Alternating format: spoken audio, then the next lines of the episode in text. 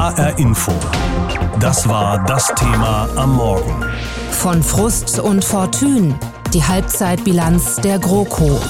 Eine Regierungskoalition aus Union und SPD käme einer Umfrage zufolge derzeit nicht auf eine parlamentarische Mehrheit. Die Politiker der Großen Koalition verweisen aber schon mal darauf, dass sehr viele Punkte aus dem Koalitionsvertrag abgearbeitet worden seien, viele der Projekte umgesetzt worden sind.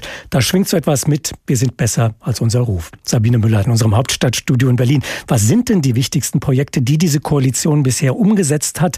Projekte, die vielleicht schon wieder so ein bisschen aus dem Blick geraten sind? Also wenn ich die komplette Habenseite auflisten würde, die hier auf den 83 Seiten steht, dann wären wir beide jetzt sehr lang beschäftigt. Also von daher greife ich mal nur ein paar der wichtigsten raus. Die Regierung lobt sich dafür, dass sie die Investitionen auf Rekordniveau raufgesetzt hat. Ausbau der Kinderbetreuung, Kohleausstieg, Fachkräfteeinwanderungsgesetz, Baukindergeld, Digitalpakt, Schule und so weiter. Die Regierung macht es allerdings nicht wie die Bertelsmann Stiftung vor ein paar Wochen und gibt uns eine Prozentzahl an. Also so von wegen, wir haben jetzt 60 Prozent der Vorhaben aus dem Koalitionsvertrag abgearbeitet. Aber sie sagt, wir haben viel erreicht erreicht und umgesetzt und man merkt auch das Bemühen, also die Unterkapitel, was wir bereits auf den Weg gebracht haben, die sind immer länger als äh, das Folgekapitel, was wir noch vorhaben.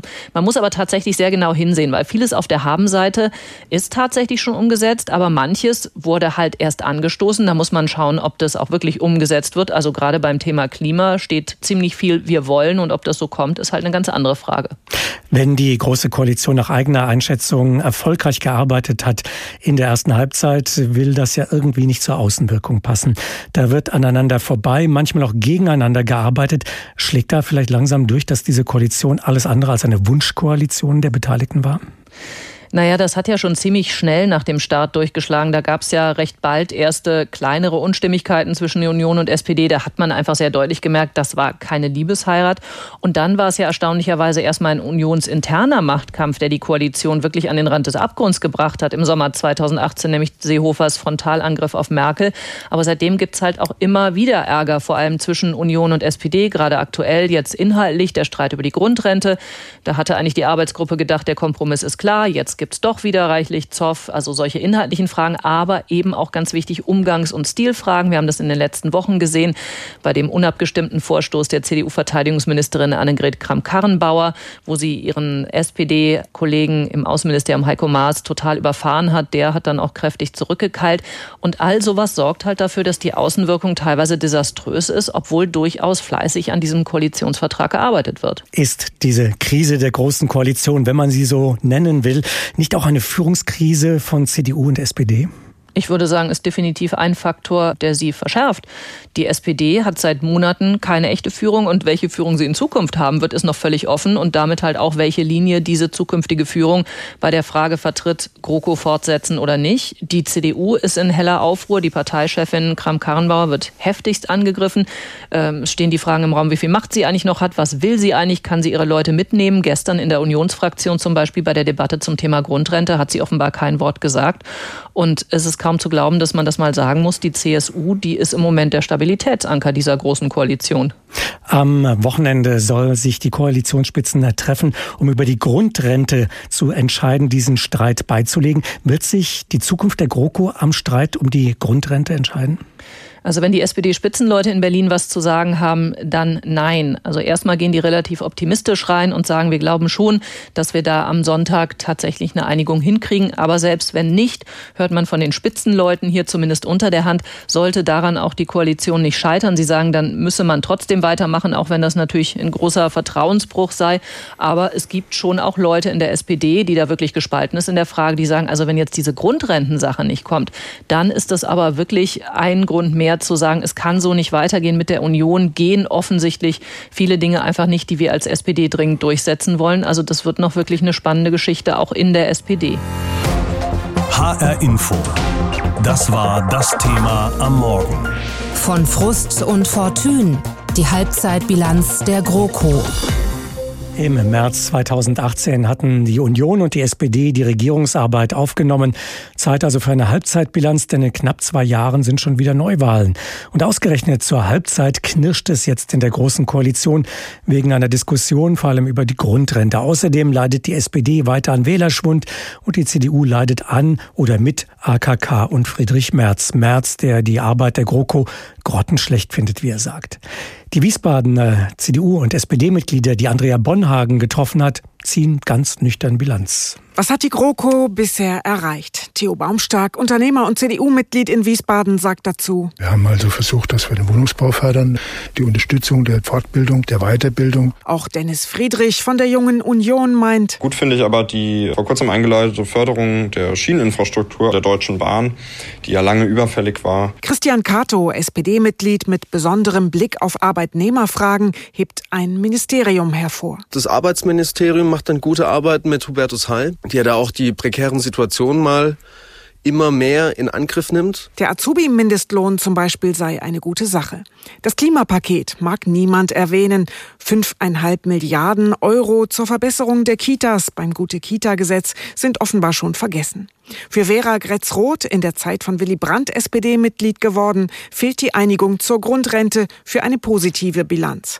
Wer 35 Jahre und mehr gearbeitet hat, soll in Zukunft mehr bekommen als die Grundsicherung.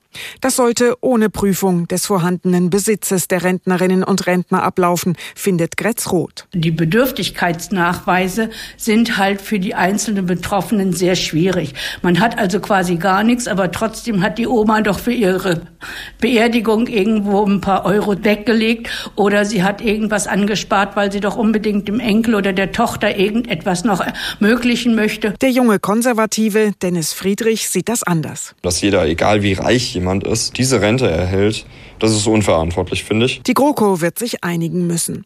Denn Neuwahlen sind nicht wirklich eine Option, meint CDUler Baumstark. Was soll da rauskommen? Die SPD ist dann auch noch einstellig im Bund. Die CDU wird gegebenenfalls zu dem Zeitpunkt auch leiden. Christian Cato malt für die SPD den Teufel an die Wand. In der GroKo sterbe die Partei einen schleichenden Tod, mit dem Ausstieg aus der GroKo einen schnellen Tod. Wenn wir Neuwahlen hätten, kann ich mir vorstellen, dass wir da auch da kämpfen müssten für 12 Prozent. Und das hat natürlich ganz große Konsequenzen, weil natürlich auch weniger Abgeordnete da sind. Heißt natürlich aber auch, man kann viel weniger Gespräche führen mit den Bürgern und Bürgerinnen vor Ort. Und das ist dann ein Teufelskreis. Also hoffen doch die meisten, dass die GroKo weitermacht. In den nächsten zwei Jahren gibt es noch viel zu realisieren. Was wichtig ist, dass die Pflege irgendwie anders geregelt wird. Die Leute müssen dort mehr verdienen. Es kann nicht sein, dass jemand, der pflegen muss, absteigt. Gut ist die Debatte, die inzwischen über die Pflege stattfindet, weil es hier ja dringend Handlungsbedarf gibt. Wie verhält man sich gegenüber der Türkei, beziehungsweise was macht man mit den Rüstungsexporten im gesamten Nahen Osten? Wichtig ist aber, dass man wieder mehr Profil bekommt. Ich habe das Gefühl, dass man jetzt arbeiten will. Dafür wäre jetzt ein bisschen Zeit. Die nächste Bundestagswahl ist im Herbst 2021. HR Info. Das war das Thema am Morgen. Von Frust und Fortune. Die Halbzeitbilanz der GroKo. Heute wollen die Ministerinnen und Minister sowie die Kanzlerin im Kabinett ihre Halbzeitbilanz der Großen Koalition in Berlin ziehen. Man kann wohl davon ausgehen, dass sie sich ein einigermaßen gutes Zeugnis ausstellen werden. Das ergibt ein entsprechendes Papier, das bereits unserem Hauptstadtstudio vorliegt. Trotz auch einiger vorzeigbarer Erfolge haben politische Beobachter ja den Eindruck, so richtig Spaß macht den Beteiligten das Regieren nicht. Beide Parteien haben noch dazu ihre internen Personaldebatten an der Parteispitze. Also die SPD sucht gerade neue Vorsitzende und einige in der CDU hadern mit Annegret Kramp-Karrenbauer. Über all das habe ich mit Professor Wolfgang Merkel gesprochen. Er ist Politikwissenschaftler am Wissenschaftszentrum Berlin und Professor an der Humboldt-Universität ebenfalls in Berlin. Wenn Sie der Großen Koalition eine Note geben müssten, welche würden Sie dafür geben? Ja, ich würde keineswegs so schlechte Noten geben, wie das ganz offensichtlich große Teile der Bevölkerung tun. Ich würde ihnen einen 3 plus geben. Im ganzen Land, Sie sprechen es an, scheint sich eine große GroKo-Müdigkeit auszubreiten. Dabei fällt ja doch die tatsächliche Bilanz dieser Regierung gar nicht so schlecht aus. Rein statistisch hat sie ja doch eine ganze Menge abgearbeitet. Wie kann es da sein, dass die Zeit für diese große Koalition irgendwo abgelaufen scheint, dass diese Politiker und diese Politik nicht mehr geschätzt wird? Naja, Wähler und Wählerinnen schätzen die äh, Politiker und die Parteien und die Regierung keineswegs nur nach ihrer Performance, als, also nach ihrer Leistungsbilanz ein. Da gibt es viele andere Einschätzungen. Und was hier zum Tragen kommt für die relativ negative Einschätzung, die wir verbreitet in der Bevölkerung finden, ist eine Unzufriedenheit mit der Koalitionsformel, große Koalition. In Klammern gesprochen, das ist natürlich längst keine große Koalition mehr. Sie erreicht in Umfragen nicht einmal mehr äh, eine einfache Mehrheit. Haben diese beiden Parteien tatsächlich ihren Wesenskern äh, vielleicht nicht verloren, aber ist er unsichtbarer geworden in dieser großen Koalition? Leiden diese beiden Parteien darunter? Ja, er ist sicherlich unsichtbarer geworden. Große Koalitionen haben den Charakter, dass die jeweiligen Profile stark abgeschliffen werden. Das ist eine Stunde des politischen Kompromisses. Beide Parteien, beide großen Akteure müssen von ihren eigenen Programmpunkten immer etwas hergeben, um zu einer Entscheidung zu kommen.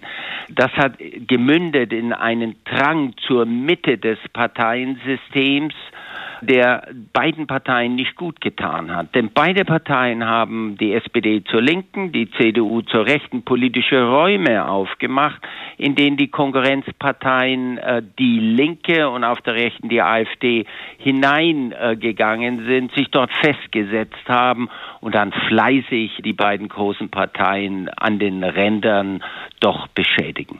Heißt in der Konsequenz, dass die Große Koalition keine gute Wahl für eine politische Partei ist, dass man sich die Koalitionen wie auch immer eher in der Parteienfamilie in einer Ecke suchen muss?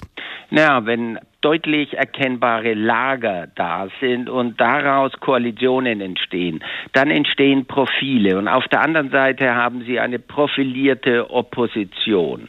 Also sie haben nicht das, was manchmal als geradezu als Wahlverrat gedeutet wird, nämlich einen permanenten Kompromissmaschine, die dann die Profile doch sehr verwäscht.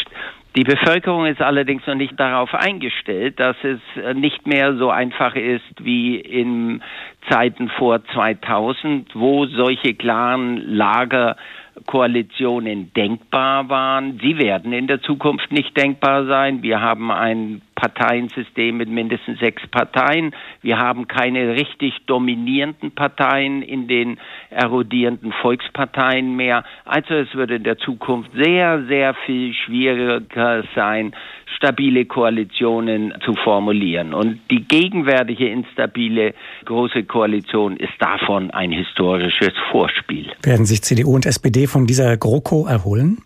Es ist nicht nur die Kroko, sondern es ist der Niedergang eines Parteitypus, nämlich der Volksparteien. Und davon werden sie sich nur sehr bedingt erholen. Die CDU hat längst nicht die Talsohle erreicht. Ich vermute, dass es etwas weiter bergab gehen wird mit der CDU. Es scheint so, dass die SPD so etwas wie eine Talsohle erreicht hat. Aber die großen Perspektiven, wieder zu einer Volkspartei aufzusteigen, hat die SPD gewiss nicht und beide Parteien werden darunter leiden, dass ihr Parteientypus nicht mehr so nachgefragt wird und die Große Koalition hat sich nicht zu ihren Gunsten ausgespielt. Dreimal pro Stunde ein Thema.